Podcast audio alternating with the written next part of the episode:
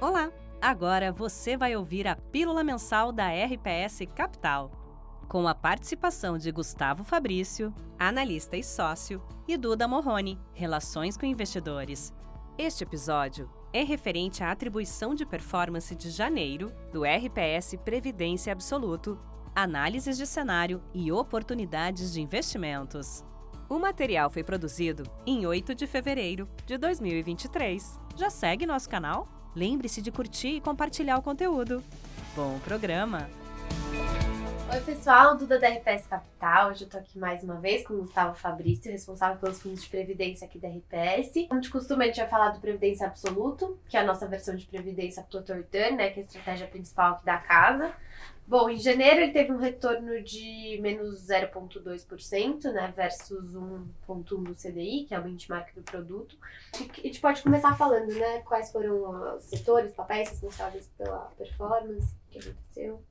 Tá certo, Duda. É, obrigado. Previdência no mês, de fato, teve um, é, um momento um pouquinho pior do que o Total Return. Uhum. Isso se deve por conta das inúmeras restrições que a gente tem da SUSEP. Né? Então, o, o, fundo tinha uma posição offshore que foi muito bem, total return, e como a gente tem algumas, alguns limites de exposição, a gente não pode colocar, e o fundo acabou indo um pouquinho mal. E aí, o que fez o fundo é, ir pior no mês foi basicamente algumas posições que a gente tinha aqui em commodities. Né? A gente tinha uma posição vendida em Petrobras, under, né, no caso, uhum. uh, e o papel acabou indo bem no mês, isso foi ruim para o fundo. Ah, também nos setores de bancos, em especial Banco do Brasil, tá? foi uma posição que acabou machucando um pouquinho o fundo. E aí, mais específico, também o setor de saneamento, que a gente tem uma posição relevante, é, não teve um mês de janeiro bom. E o setor de properties e shoppings, que também a gente tem uma posição em BR Properties e acabou não indo tão bem. Então, isso acabou fazendo com que o fundo ficasse levemente negativo, contra esse 1% aí que o CDI deu no mês. É, a gente já comentou em outros vídeos, né, sobre as adequações do produto, né, apesar dele seguir a estratégia, uhum. né, ele não pode estar posicionado em todos os, enfim, todos os papéis que o Total Return estaria, né. E aí comenta então sobre as alterações que a gente fez na carteira, né, nesse começo de ano.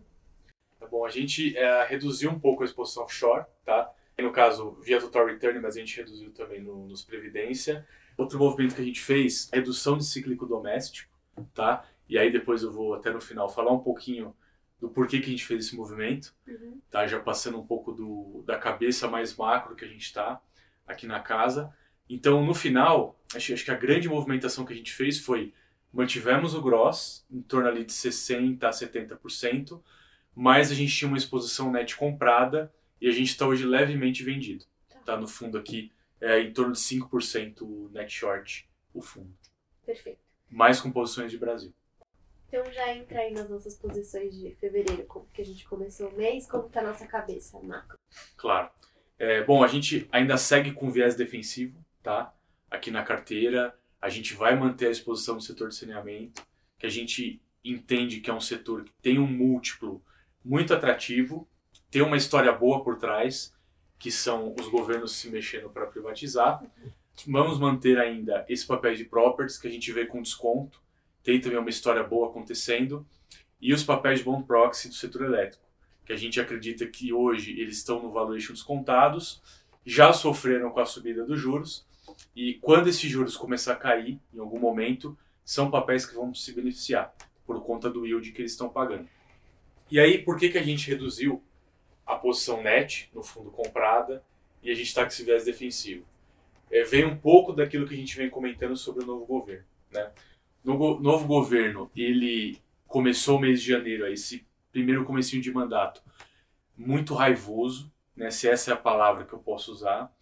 A gente vê aí todo dia, uh, seja o presidente Lula ou seus ministros, batendo muito em grandes mudanças liberais que foram feitas nos últimos seis anos. Então, como por exemplo, lei das estatais, né?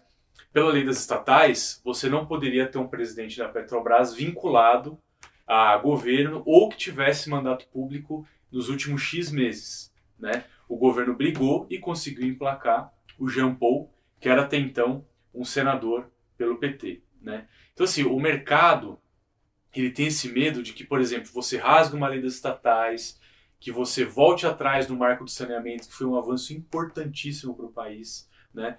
Tem medo da autonomia do BC. O presidente Lula, essa semana que a gente está gravando, falou muito sobre o Campos Neto, que é o presidente do BC, falando que o juros está muito alto, que com isso o país não cresce, sendo que ele esquece que o juros está alto por um motivo. Né? A gente não chegou nesse patamar de juros porque ele quis. Né? Então, assim, o mercado com essas preocupações, ele não quer pagar para ver. Então a gente vê o que? Um posicionamento leve na Bolsa Brasileira. Se o governo continuar batendo, ainda tem muito espaço para a Bolsa cair. Né? É, ela está longe de estar tá perto do low dos últimos tempos.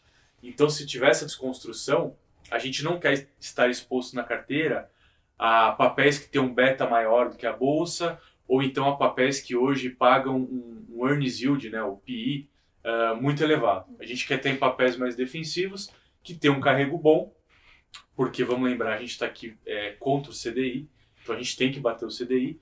A gente não quer simplesmente estar tá com uma exposição muito baixa, mas a gente tem que estar exposto a temas que nos deem conforto, que a gente possa passar por esse momento mais turbulento, né?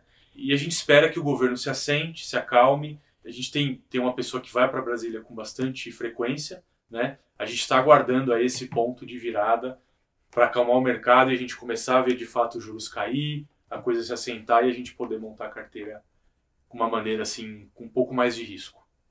Tomara é que ele chegue, né? Tomara que ele chegue. tá bom. Obrigada, tá bom. Obrigado Gustavo. Até mês que vem e até mais. Até mais. Tchau, tchau.